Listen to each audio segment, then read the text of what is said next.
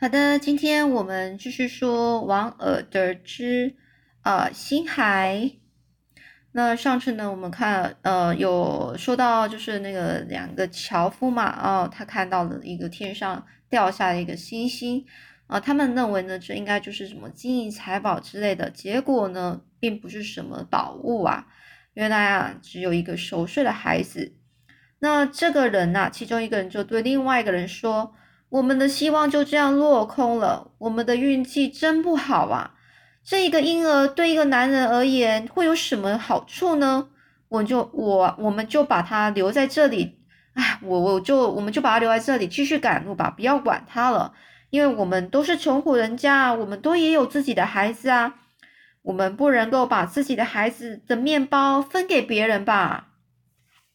不过呢，他的同伴却回答说：“哎呀，不行啊！”把孩子丢在这里，让他冻死在这雪中，是一件非常残忍的事情呢。虽然啊，我跟你一样很穷，还要养活好几个人，锅子里也没有什么可吃的东西，但是我我觉得我还是必须要把他带回家。我想，我我妻我的老婆，我的我的妻子会照顾他吧。于是呢，这个人啊，他就非常轻轻柔柔的抱起了小孩。并且用斗篷呢，斗篷啊，就是他刚呃围在他身上那个非常金色的斗篷，呃包住的孩子来抵御那一个这个非常严冷、非常严寒的这个天气，然后就下山，然后回村子里去了。而他的同伴呢，对他的傻气还有仁慈感到非常的惊讶。呃他们回到村子里的时候。这令这个同伴又对这个抱着孩子的这个人说：“哎呀，既然你拿了，你就有了这个孩子了，那么你就把这个斗篷给我吧，因为我们应该要平分啊。你拿了孩子，那我就拿了那斗篷吧。”但是这个人啊，他就说：“不行，不行，因为这个斗篷啊，不是你的，也不是我的，是属于这个孩子的。”他呢，就马上跟这个同伴。道别，并祝他一路平安。于是就赶快，他回到他自己的家门呢，就敲了门了。这时候呢，叩叩叩，嗯，他的妻子打开门，看见自己的自己的丈夫呢，很平安的回到他身边。于是她双出伸出了双臂呢，搂住，就是抱着她的老公，亲吻着他。并且从他背后取下那些就是呃那些木材，然后帮他刷去靴子上的雪，要他赶快进屋子吧。不过这个人呐，这个樵夫啊，就对这个老对他老婆说：“哎呀，我我在森林中找到一样东西，我把它带回来，好让你照顾他。”他就在门口说这些。这老婆呢，就问他说：“是什么啊？哎呀，快给我看看吧！我们家里空荡荡的，我们需要好多东西。”于是啊，这个那个这个樵夫啊，他就把这个斗篷向后拉开，把这个熟睡的孩子就抱给这个他老婆看。而这老婆她一看到说：“哎呀，我的天呐！难道我们自己的孩子还不够多吗？”为什么你还要带一个别人的孩子回来呢？谁知道这个这个孩子会不会给我们带来厄运呢？我们又能拿什么去喂他呢？于是呢，这老婆呢是对这个樵夫是也很生气的这样说着。这樵夫就说呢：“不是啊，他啊可是一个新孩耶。”于是呢，这个樵夫就把这个发现孩子的这整个经过就告诉他老婆了。不过呢，这个老婆她听了之后也没有什么消气，就是她还是很生气啊，而且呢，反而是嘲笑这个樵夫说：“我们的孩子都没有面包吃的，难道要养别人的孩子吗？谁会来照顾我们呢？谁又会给我们食物吃呢？”这樵夫呢就跟他说：“哎呀，不要这样嘛。”你知道吗？上帝呀，他连麻雀都会去关心他、照顾他，并且还还喂养他们呢。这时候，这老婆呢就回答说：“那请问，麻雀在冬天不是常常会饿死吗？”现在不就是冬天了吗？这于是呢，这樵夫啊，突然无话可说，只是站在门口，不不想就没不进屋里去，就也不想不想进这个屋子里面，因为也不知道该怎么办。这一阵啊，从树林刮来的寒风就吹进了这个敞开的房门，使这个使这个这个老婆呢，就是打了一个冷战，她不禁发抖起来，就对着这个樵夫说。你你不把门关上吗？屋里吹进的这一股寒风，我觉得很冷哎。这时候，这个樵夫就说了：“哎呀，吹进铁石心肠的住铁石心肠人家的风，不是总是寒冷的吗？”也就是说，他就觉得说，你如果不去呃照顾这个孩子，我们这一家人不就是铁石心肠的人吗？吹进来的风，当然也就是冷的喽。这个女人啊，就是没有回答他，就是老婆，他老婆没有回答他，只是朝着火火炉呢旁边靠着更近一点。过了一会儿呢，他转过身看着这个樵夫，而这个女人呢，她的眼中啊充满着泪水呀。然后呢，这个樵夫立刻冲了进来，把孩子放在这个他的老婆的怀中。并且呢，开始亲吻这个孩子，又将又将这个孩子呢放到一张小床上面，那是他们家最年幼的孩子睡觉的地方。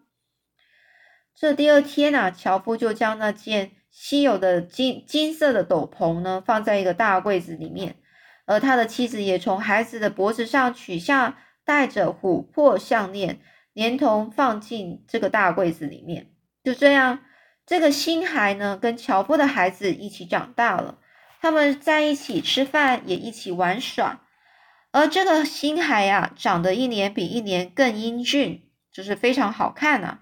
因此呢，村子里的人啊，都认为这个星海也不长得未免太漂亮了吧，感到非常的惊讶，因为别人都是黑皮肤、黑头发，只有他长得又白又嫩，就像。白色的象牙一样，而这个星海的头发是卷的，就好像喇叭水仙的花环。而这个嘴唇呢，它的嘴唇就好像红色的花瓣，双眼就好像清澈河水般的紫罗兰般，身材就好像他的身材就像田野中还没有人来割过的水仙哦，也就是他的身材就像水仙哦。不过呢，水仙就是怎么很直很挺这样子。不过呢，这个新孩的美貌呢，却使他就像个魔鬼，因为呢，他变得非常的骄傲、残酷，而且非常自私啊。对于樵夫的儿儿子、女儿啊，以及村子里的其他小孩们，他啊都觉得他们都不好，还说他们出身非常低微，就是非常看不起他们呢。自己而自己呢，是非常高贵的。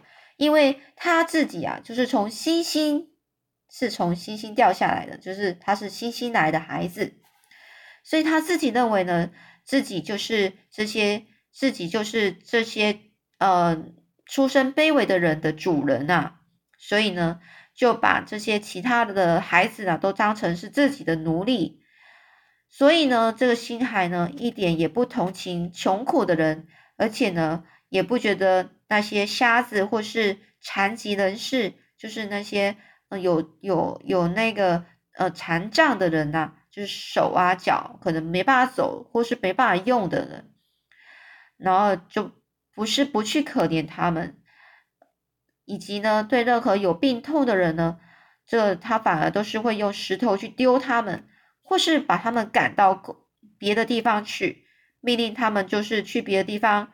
去乞讨，因此啊，只有那些罪犯才会两次到那个村子去要求救济品。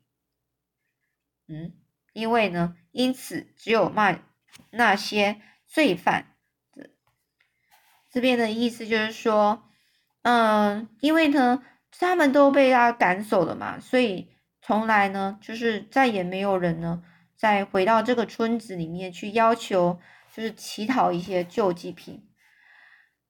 因为这个星海啊，就是没看到那些人来，就赶走他们。所以这星海呢，呃，是非常的残酷的，很自私的。而他呢，确实非常迷恋一些，就是喜欢一些美的事物，很喜欢去嘲笑那些长得丑或是自己很很很虚弱的人，或是呃，并且呢。进去捉弄他们，而且呢，他对自己也非常自恋啊。在自恋意思就是觉得自己很漂亮，所以他就很喜欢看自己。在夏天呐，没有风的时候，他会躺在牧师果园中的旁边那个水井旁啊，从水中啊去看到自己的脸，那种很漂亮的脸，并为自己的美丽高兴的笑起来。樵夫和他的妻子常常就会责备、责备这个星孩说：“我们并不是，并不像你对待那些孤苦的人那样的对待你。为什么你会这么残酷的去对待那些需要同情的人呢？”而老神父呢，也经常去找这个星孩，他想要试着教他学会一些对事每个事情或是事物的爱心，并对这个星孩说。像那些苍蝇啊，也是你的弟兄啊，你不要去伤害它。那些在森林中飞行的野鸟，也有它们的自由啊，你不要以捕捉它们为为乐嘛。就是他可能就会做一些比较缺德的事情，去欺负或是残害那些动物。上帝呢，创造了蛇、跟蜥蜴还有鼹鼠，它们各自都有生存的价值。你有什么权利可以将痛苦？带入神所创造的世界呢？就连在农田中的小牛都知道要赞美上上帝呀。可是这个星孩呀，根本不听他他们的教诲。教诲是什么？就是说，那个爸爸妈妈告诉你要怎么做，要怎么做啊？我们人应该要怎么样？这样就教诲，或是老师学校老师啊，或者是这是老师的教诲。这是星海啊，根本就不听嘛，所以而且呢，他是整个是皱着眉头，一副很不高兴的样子，走回去找他自己的同伴，就要带领他们去玩。而他的同伴呢，其实也很喜欢跟随他，因为他长得非常的漂亮，而且又是呃体能又很好，然后能够跳舞，还会吹笛子、弹奏音乐。不论星海带他们去什么地方，他们都会去。不论星海要他们做什么，他们也都会去做。当他把一一个尖尖的芦苇刺进鼹鼠朦胧的眼睛里去时，他们都开怀。这些小孩呀，就跟着开怀的笑了。其实是在欺负这个鼹鼠嘛。所以呢，在欺负鼹鼠的时候，这些小孩也都不懂嘛，就跟着笑。他用石头呢去，嗯，去丢那些麻风病人的时候，麻风病呢就是一个病。麻风病就是一种病，然后呢，它是会传染，高度传它，所以这个星海是用石头去丢那些病人，他们而那些小孩，其他旁边的小孩也跟着这个星海笑，无论他支配他们做什么，就是无论星海支配这些孩子做什么，都会变得跟他一样是铁石心肠的，所以其他小孩就跟他一样，都是。就是心呢，都不是善良的，就变都是很自私的。有一天呐，嗯，有一个衣衫褴褛的老妇人走过村子。好，这个就是一个就是没有就衣服都破破烂烂的一个老妇人啊，就走过村子。她的衣服都破破烂烂的，呃，这个漫长的行程啊，崎岖的道路把她的双脚磨到都流血了。而这个这个老妇人呢，她的样子看起来十分可怜啊，也因为自己太劳累了，她就坐在一个树下休息。但是星孩看见这个老妇人，就对他其他同伴说：“快点来看，有一个很脏脏的乞丐妇人，竟然坐在那棵美丽的绿色叶子树下。来吧，我们把她赶走，她真是又丑又烦人呐。”于是呢，这个星孩走过去，就向这个老妇人扔石头，并嘲笑他。而这个妇人看了看星海，眼里突然充满了一个恐惧的感觉，眼神啊瞪着这个星海，一动也不动。而樵夫呢，正在劈木头，看见了星海所做的一切事情，便跑上前去责备他，就说：“你真是太狠心了，你一点怜悯心都没有吗？这个可怜的妇人到底对你做什么事啊？你为什么要这样对待他呢？”这星海就气得一一脸通红，脚用力的跺着地面，说：“哎呀，你凭什么质问我呢？我就不是，我又不是你的儿子，我不会听你的话的。”于是呢，这樵夫就回说：“你说的对，但是当我在森林中发现你的时候，不是也对你动了灵敏之心吗？”这妇人听到这些话，突然大叫一声，就晕倒在地上。那后来又是怎么样呢？我们下次再说喽。